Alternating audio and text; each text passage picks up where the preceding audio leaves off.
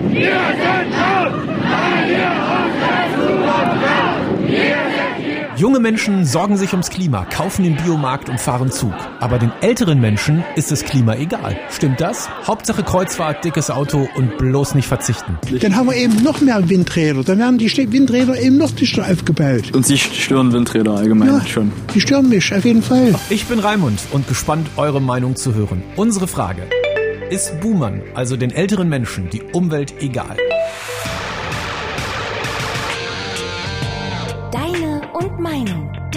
Podcast. In diesem Podcast hören wir ganz viele von euren Nachrichten zum Thema. Die kommen aus der MDR Sputnik App. Denn wer dort kommentiert, ist mit seiner Meinung in diesem Podcast zu hören. Probiert das gerne aus, die App ist kostenlos. Und wie immer starten wir mit einer Meinung aus unserer MDR Sputnik App von euch.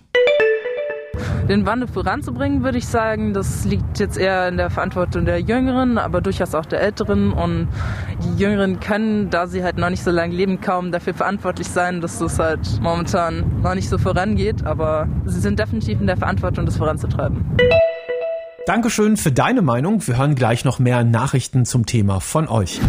Mich hat interessiert, liegt das tatsächlich am Alter, ob man klimafreundlich ist oder nicht. Das Bundesumweltamt hat sich das tatsächlich vor einiger Zeit schon etwas genauer angeschaut und herausgefunden, ja, es liegt am Alter, aber das Alter ist gar nicht der Grund. Und wie das zusammenpasst, hat mir Michael Billharz vom Bundesumweltamt erklärt.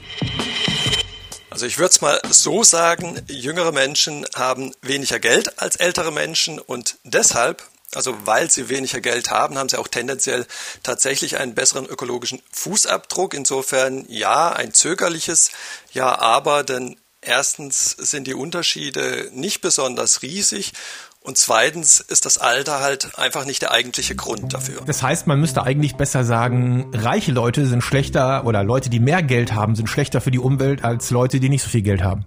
In der Tendenz ist die Aussage definitiv richtig. Das ist ganz banal. Mehr Geld, mehr Einkommen heißt mehr Konsum, heißt mehr Umweltverbrauch und damit zum Beispiel eben auch einen höheren CO2-Fußabdruck. Aber das heißt im Umkehrschluss eben nicht einfach, wer noch jung ist oder wer äh, wenig Geld hat, dass der automatisch gut lebt, sondern man kann auch mit Geld viel Gutes tun.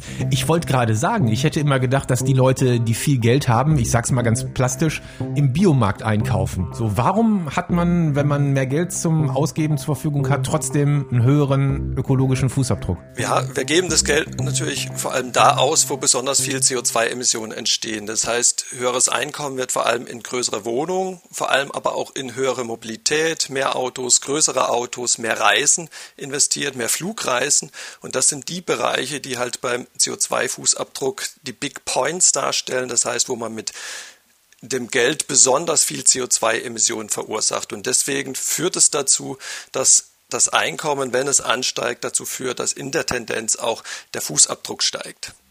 Das heißt also, ich probiere das mal so ein bisschen zu übersetzen. Ne? Das heißt, wenn ich in einer großen Wohnung, in einer sehr großen Wohnung lebe, meinetwegen 120 Quadratmeter, und ich mache einmal im Jahr eine zweiwöchige Kreuzfahrt, dann kann ich so viel im Biomarkt einkaufen, wie ich will, dann habe ich meinen ökologischen Fußabdruck schon versaut. Der Fußabdruck wird determiniert definitiv von diesen großen Blöcken, von den Big Points.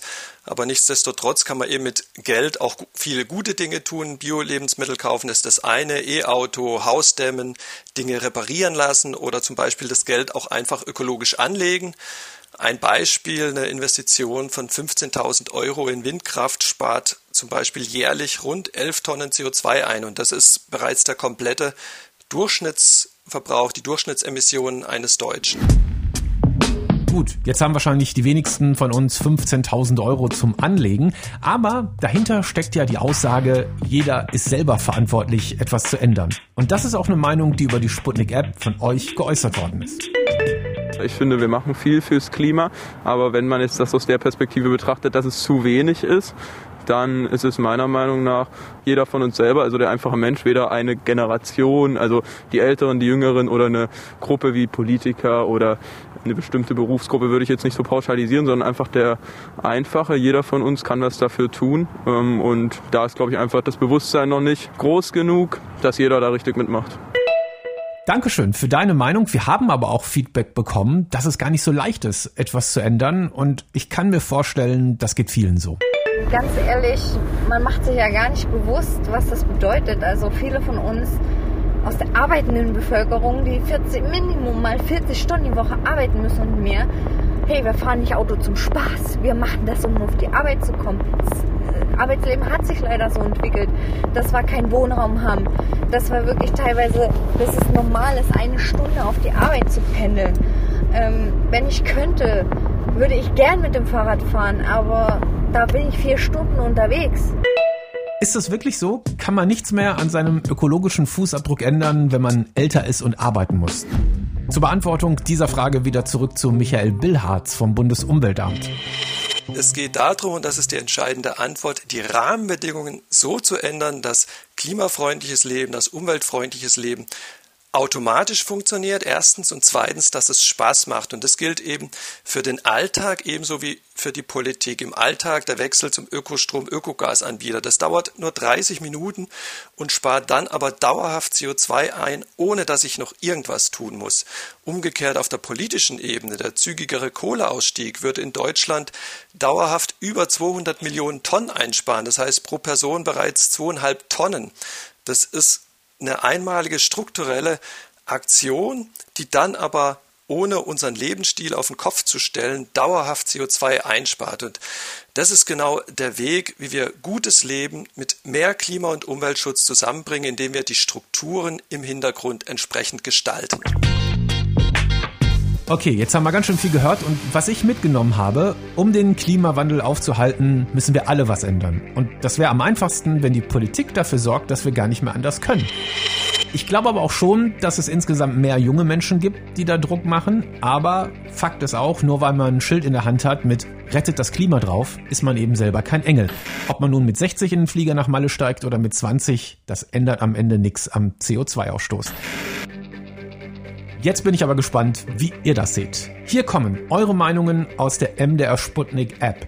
Ist Boomern, also den älteren Menschen, die Umwelt egal? Und hier ist deine Meinung.